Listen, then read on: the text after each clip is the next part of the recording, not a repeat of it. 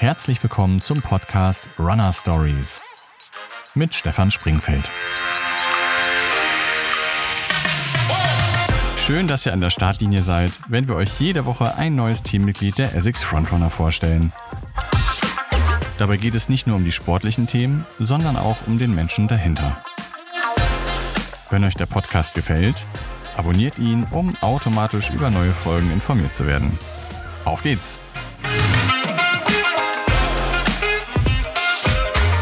Heute zu Gast Eileen Müller. Hi Eileen, schön, dass du da bist. Stell dich einfach gerne mal selber vor. Also wo lebst du und was machst du so? Hallo Stefan, schön, dass ich dabei sein darf.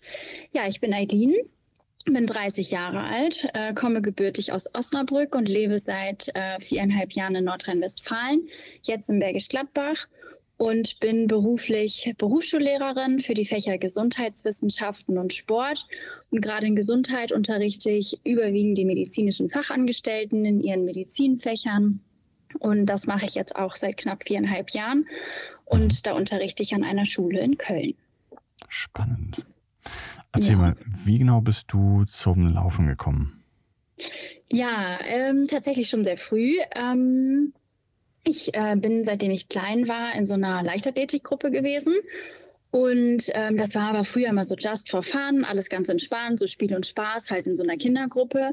Und irgendwann kamen auch im Jugendalter ähm, Wettkämpfe dazu, wo mein Trainer dann aber relativ schnell gemerkt hat, so kurze Distanzen ist nicht so ihr. Sie ist eher so für die längeren Distanzen äh, prädestiniert. Und dann ähm, Genau, bin ich auch längere Distanzen gelaufen, auch fünf Kilometer und zehn Kilometer. Und leider hat sich dann ähm, das Ganze irgendwann so ein bisschen aufgelöst. Leute hatten keine Lust mehr, die Trainer sind weggezogen und bei mir kam auch dann das Studium dazwischen, ähm, sodass ich dann aus der Gruppe rausgegangen bin und mich im Fitnessstudio angemeldet habe. Ja, und dann aber relativ schnell gemerkt habe, irgendwie fehlt das mit dem Laufen und dann habe ich mich ähm, für meinen ersten Halbmarathon in Bonn angemeldet. Das war im Frühjahr, im April 2017. Und ja, durch das Training auf diesen Lauf, äh, seitdem ist das Laufen eigentlich aus meinem Leben nicht mehr wegzudenken. Und man kann fast sagen, dass man vom Laufvirus infiziert war. Und äh, seitdem ja, laufe ich bei verschiedenen Wettkämpfen mit, ähm, just for fun, auch mal um seine Bestzeit irgendwie wieder zu erreichen. Genau, das ist so die grobe Geschichte zum Laufen bei mir. Mhm. Weißt du noch, was du gefühlt hast, als du zum allerersten Mal über die Ziellinie gegangen bist? Es war eine Gefühlsexplosion. Ähm, vor allem war es total verrückt. Ähm, das Training lief richtig, richtig gut. Und dann war ich kurz vor dem Wettkampf, aber noch auf Skifreizeit und bin leider mit einer Kopfverletzung wiedergekommen, also mit einer Gehirnerschütterung und musste so ein bisschen pausieren, was das Training angeht. Und es war irgendwie lange gar nicht klar, kann ich den Lauf laufen oder nicht. Und es war irgendwie bis zur letzten Minute relativ ungewiss und da habe ich gesagt, komm, ich versuch's. Ähm, einfach just for fun, ohne Zeitdruck. Und man, dadurch, dass man halt sich die Zeit, also dass die Zeit total in den Hintergrund gerückt ist, wurde das Ganze eigentlich noch viel cooler, weil man alles so richtig aufsaugen konnte, das erste Mal bei so einem großen Lauf mitzumachen. Und als man dann im Ziel ankam, das war schon ein ziemlich geiles Gefühl, muss ich sagen. Bist du schon mal bei einem Marathon mitgelaufen? Ähm, ich wollte ähm, in Corona-Zeiten, das war äh, während äh, in Paris gewesen, ähm, war auch super im Training, lief auch alles gut, ähm, aber leider wurde der Lauf dann ja abgesagt, äh, wie auch so viele, viele andere Läufe. Und dann ähm, ja, bin ich den Lauf eigentlich so just for fun zu Hause gelaufen. Das war natürlich nicht mehr das Gleiche, war irgendwie so ein bisschen frustriert, das ganze Training weil es ja irgendwie dann nicht umsonst gewesen ist, aber man es halt nicht mehr an so einem Wettkampftag dann abliefern konnte. Und dann habe ich das quasi alleine gemacht, wurde zwischendurch von einem Fahrrad begleitet, aber es war natürlich irgendwie äh, nicht das Gleiche. Deswegen ein offizieller Marathon auf der Straße, der fehlt tatsächlich noch, aber in den Bergen bin ich ihn tatsächlich schon gelaufen. Das war ähm, in Marquardstein unten am Chiemsee. Ähm, da sind Natascha und ich, also auch eine Frontrunnerin, äh, sind zusammen ähm, nach Marquardstein runtergefahren und sind die ähm, Trailstrecke vom Chiemgau Trail, heißt der, glaube ich, gelaufen. Mhm. Ähm, beide Teilstrecken zusammen und hatten dann am Ende 47 Kilometer ähm, auf der Uhr Und ähm, ja, dann haben wir selber quasi geplant, hatten das Auto in der Mitte stehen, sind erst den einen Berg hoch, dann den anderen Berg und haben zwischendurch eine kleine Pause eingelegt mit Snacks und äh, Versorgung, haben viel getrunken und genau, es war äh, schon eine richtig coole Erfahrung und hat auf jeden Fall Lust auf mehr gemacht. Okay, aber das habt ihr privat organisiert, ihr seid da nicht innerhalb des Rennens gelaufen, sondern einfach genau. so für euch. Mhm. Genau, haben das einfach für uns gemacht, sind da ein Wochenende runtergefahren, haben Mädelswochenende gemacht und äh, sind dann an dem Samstag äh, die 47 Kilometer gelaufen. Und ähm, genau. Mhm. Und dann hast du gesagt, dass 2021 eine Verletzung dazu kam. Magst du mal erzählen, was da passiert ist? Ja, sehr gerne. Als äh, Natascha und ich in Marquardstein waren, haben wir dann relativ schnell gesagt, hey, da muss jetzt mal ein offizieller Lauf her. Da haben wir uns auch relativ zügig äh, für den 7. August 2021 für den Pitztal-Lauf äh, angemeldet, für die 45 Kilometer. Ähm, ja, haben viel drauf hintrainiert, äh, haben uns super vorbereitet. Und als der Tag dann da war, war die Motivation wirklich ähm, auf dem Höchstpunkt. Und auch als der Lauf dann gestartet war, war es so, dass man auch geglaubt hat, hey, das könnte heute wirklich ein richtig gutes Ding werden. Und ähm, es ist bei dem Lauf so gewesen, dass die 45 Kilometer Läufer vor dem 30 Kilometer Lauf gestartet sind und die Zeiten auch relativ knapp hintereinander waren. So hatte man dann die Eliteläufer von dem 30 Kilometer Lauf relativ schnell hinter sich, und sodass man sie auch vorbeilassen musste. Mhm. Ähm, die haben sich in der Regel auch alle wirklich fünf, sechs Meter vorher angekündigt und meinen, hey, kannst du mich vorbeilassen?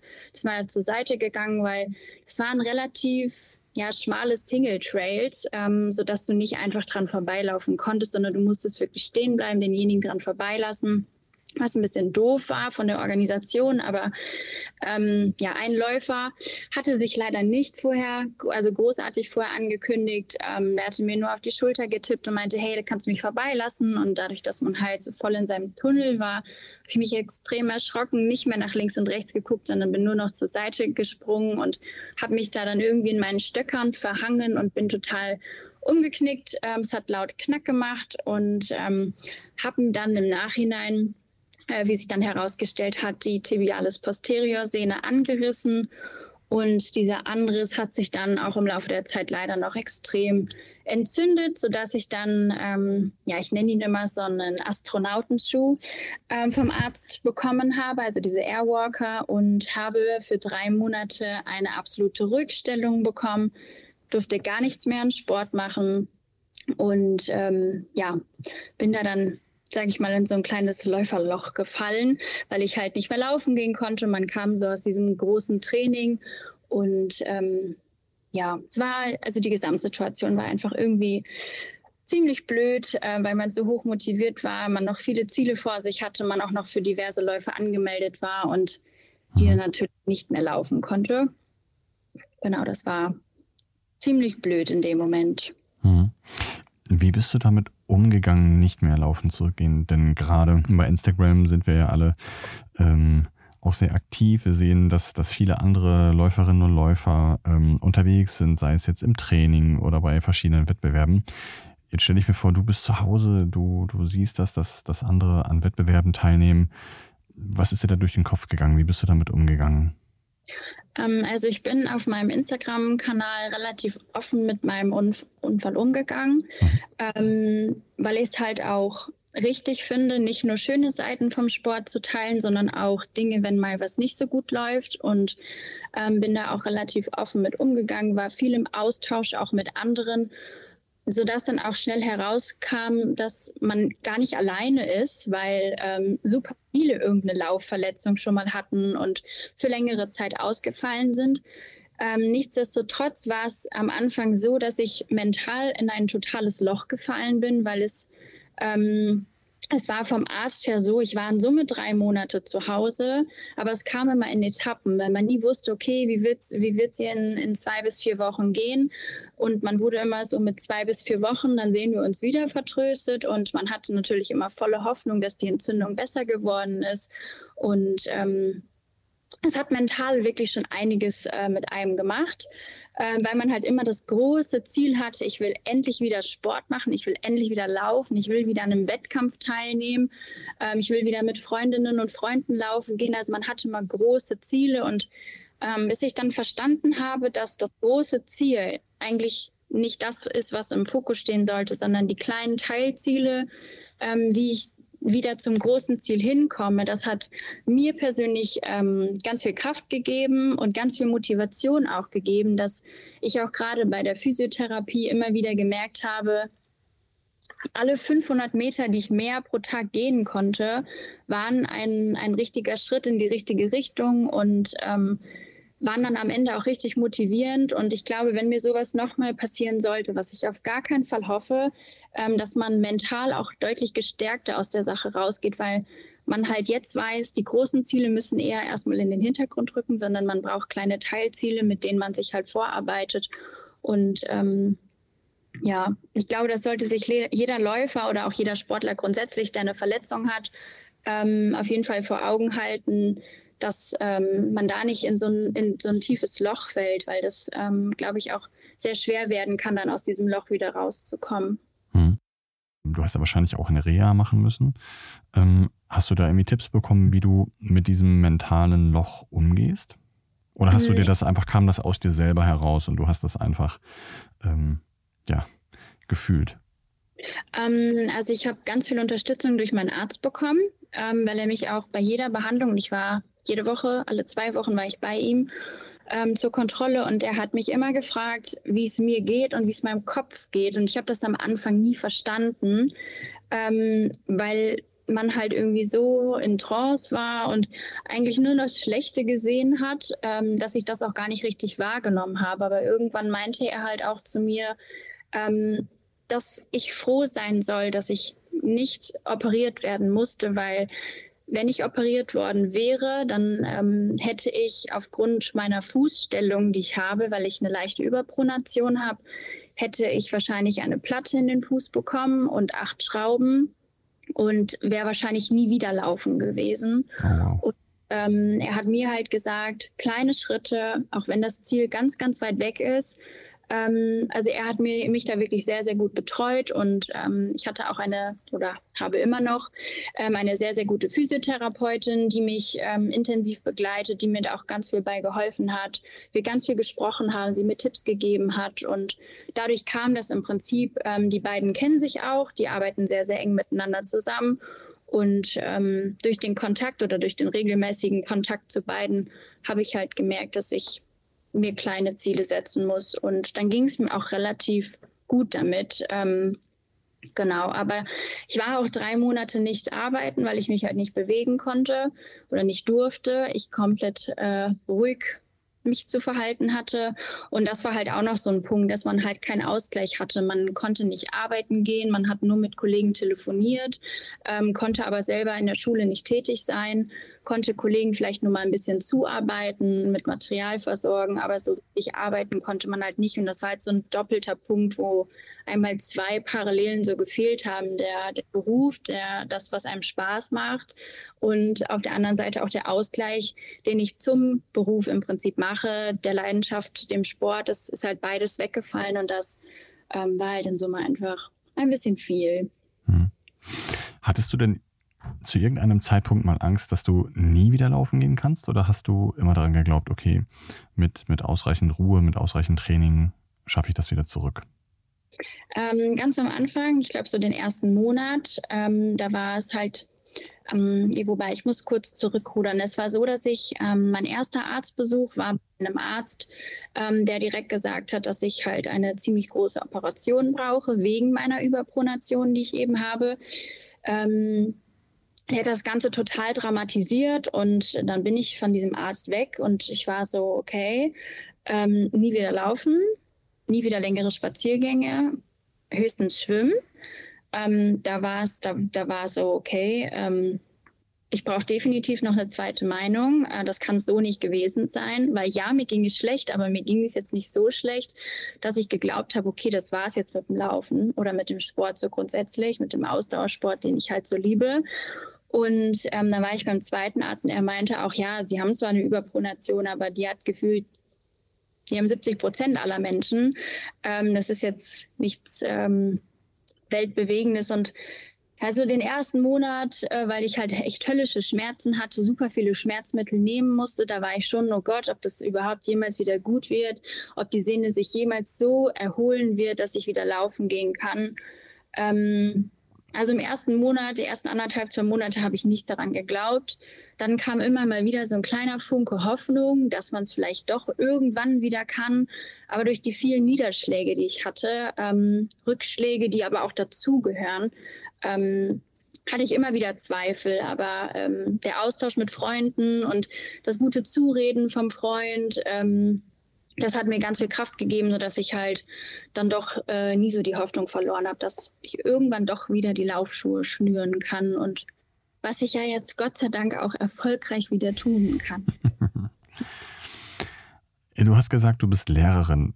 Nimmst du diese, diese Begeisterung für Bewegung oder für, fürs Laufen mit in die Schule und steckst deine Schülerinnen und Schüler damit an oder bekommen die mit, okay, äh, unsere Lehrerin geht, äh, geht super viel laufen, vielleicht ist das auch was für mich? Ähm, ich versuche es zumindest. Ähm, ich unterrichte leider nur eine bis maximal zwei Doppelstunden Sport die Woche, was tatsächlich sehr schade ist. Aber bei uns an der Schule ist der Bedarf in Gesundheit einfach extrem groß. Ähm, und in den ein bis zwei Doppelstunden, die ich habe, versuche ich die Motivation gegenüber dem Fachsport definitiv ähm, aufzubringen und die Schüler zu motivieren. Und ich glaube tatsächlich auch, dass mir das im Sportunterricht wirklich sehr gut gelingt, ähm, weil sich am Ende immer alle ähm, gefreut haben, auch bei Themen, wo man jetzt sagt, oh, okay, tanzen, äh, nee, Fußball. Äh, nee, habe ich jetzt nicht so Lust drauf, aber irgendwie hat man dann doch alle immer wieder zu den Themen dazu bekommen, äh, dass sie motiviert mitgemacht haben und ähm, ich versuche mir da sehr viel Mühe zu geben, ähm, auch die letzten Sportmuffel zum Sport zu bewegen. Hast du auch mal Ruhemomente, wo du sagst, okay, jetzt lege ich mich wirklich mal einen Abend auf die Couch? Oder ist es so, dass du eher aus, aus Aktivitäten, aus dem Laufen dein, deine Kraft und deine, deine Ausgeglichenheit ziehst? Also grundsätzlich kann ich das schon sehr gut, dass ich auch mal einen Abend entspannen kann, aber ähm, durch den ja, stressigen Alltag, den man so hat, äh, ziehe ich dann doch ganz viel Energie daraus, dass ich wirklich auch dem Sport nachgehe und ich es schon versuche, fünfmal die Woche ungefähr durchzuziehen, ähm, je nachdem, was natürlich auch privat ansteht. Und ich merke das auch, wenn ich das dann mal auch ein paar Tage nicht geschafft habe, weil beruflich super viel ansteht, privat viele Termine sind, ähm, dass man da, dass ich dann schon merke, dass ich nicht so ausgeglichen bin und ja, ich bin schon irgendwie zufriedener und glücklicher drauf, äh, wenn ich meinem Sport nachgehen konnte und ähm, da einfach dann den Moment für mich habe, den Kopf abschalten kann, den Tag Revue passieren lassen kann. Ich bin auch nicht so der klassische Early Bird Runner, sondern eher so in den Abendstunden ähm, einfach den Tag Revue passieren lassen, Haken dran und äh, vielleicht den neuen Tag ein bisschen planen. Ähm, das ist so mein Moment, wo ich meine Kraft rausziehe und wo ich einfach den Ausgleich zum Alltag habe. Mhm. Jetzt ist ja so, dass die meisten Läufe, auch gerade die, ähm, ja, wobei nicht nur die Trailläufe, sondern auch die, die Stadtläufe eher morgens stattfinden. Ist das für dich ein Thema? Also ähm, fällt dir das schwer, morgens längere Distanzen zu laufen? Tatsächlich nicht. Also ich kann das auch sehr gut. Am Wochenende zum Beispiel mache ich das auch, dass ich morgens laufen gehe. Ähm, aber unter der Woche, wenn ich sowieso schon um halb sechs aufstehen muss, ähm, dann komme ich nicht auf die Idee, ehrlich gesagt, um vier Uhr oder so aufzustehen, um dann noch einen 10-Kilometer-Lauf äh, durchzuziehen. Hm. Ähm, dann mache ich das lieber abends. Aber am Wochenende ähm, versuche ich es schon definitiv morgens durchzuziehen, weil es halt dann doch abends steht dann ja vielleicht auch mal was an, mhm. ähm, dass man da halt auch wirklich genau guckt, okay, was steht so im Terminkalender und grundsätzlich habe ich da überhaupt keine Probleme. Wohin würdest du gerne mal reisen, wenn du dir eine Stadt aussuchen kannst? Wohin würdest du gehen? Mm, ich würde super gerne nochmal nach Kanada reisen. Mhm. Ähm, das ist jetzt ein Land, ähm, aber ähm, wir waren schon mal in Kanada und gerade so Vancouver und alles drumherum, wenn man da die Stadt hat und ähm, alles andere, so die Natur, die Berge, Bergseen, das Meer, man hatte alles so relativ schnell äh, in der Umgebung und das ist wirklich ähm, eine Stadt gewesen oder auch die Umgebung, wo ich sagen würde, da ähm, könnte ich mir auch mal vorstellen, für längere Zeit hinzugehen, weil es wirklich sehr vielfältig ist und man einfach super schnell alles äh, da hat, was man einfach total liebt. Hm.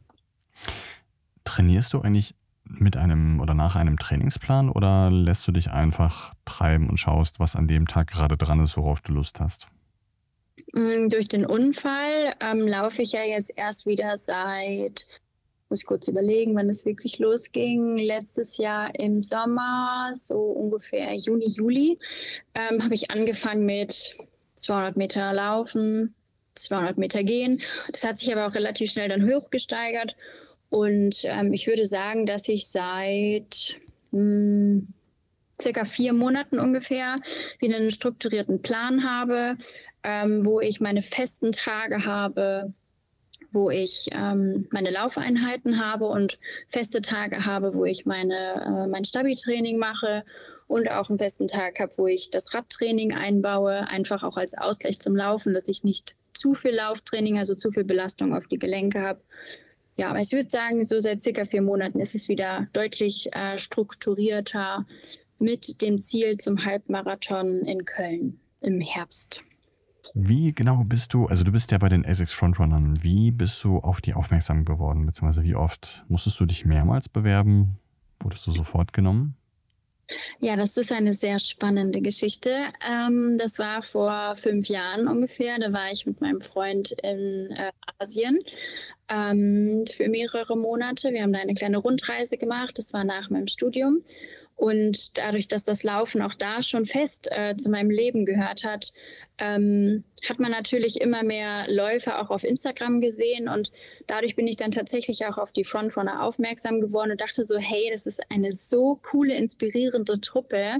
Ähm, ich versuche das jetzt einfach mal und bewerbe mich.